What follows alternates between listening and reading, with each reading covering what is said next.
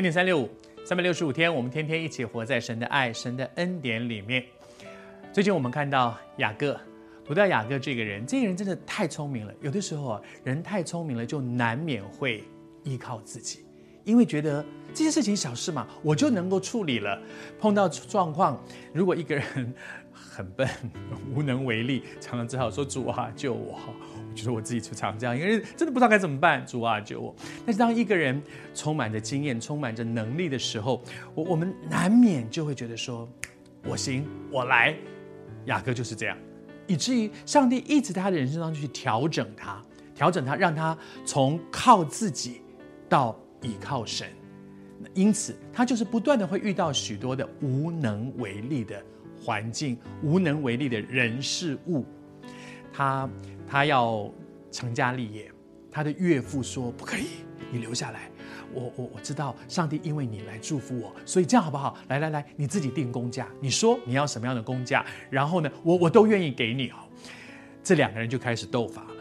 这两人开始斗法，然后他就想了一些很奇怪的方式。如果你去读那段圣经，我不要告诉你，我要鼓励你读圣经。他用一些很奇怪的方式去说，那那哪些羊算我的，成为我的工价？他的岳父呢？他岳父说：“我情愿。”我读给你听，在圣经里面讲到说，他的岳父立刻说：“我情愿照着你的话行，就是这样了。”但是呢，刚刚说完“我情愿”，转过去当日，他就开始把他的羊。分分分分开来，把那些照着雅各的说法，可能那些会将来属于雅各的那些，通通分出来。然后呢，先把这些交给我的儿子们，交给我的孩子们。换句话说，当雅各要来挑他的这个属乎他的部分的时候，没有了。你看，这两个人真的是啊，两个人都在动脑筋。我们用现代人喜欢讲，两个人都在动歪脑筋，用一些奇怪的方法，想要为自己争取更多。但是，你有没有发现，不管这两个人怎么斗，都在上帝的手里，根本不在他们。后来雅各越来越多，是因为他的诡诈吗？不是，是因为上上帝祝福他。拉班可以留住很多的祝福，是因为他的这些狡诈吗？不是。你知道，都在上帝的手里。我很喜欢一句话说：“智者千虑，终有一失。”你再聪明，你再会精打细算，你总有点算不到的地方。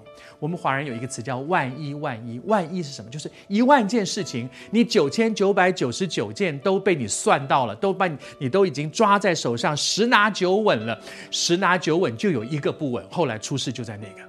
万一万一，九千九百九十九件你都算到了，后来就有一件你没算到，那件就出事。雅各不就是这样？拉班不就是这样吗？所以关键真的不在我能够抓多少在手上，操练吧。当将你的事交托耶和华，并倚靠他，他为你成全。不要再靠自己的聪明了，试试看，放手交给神。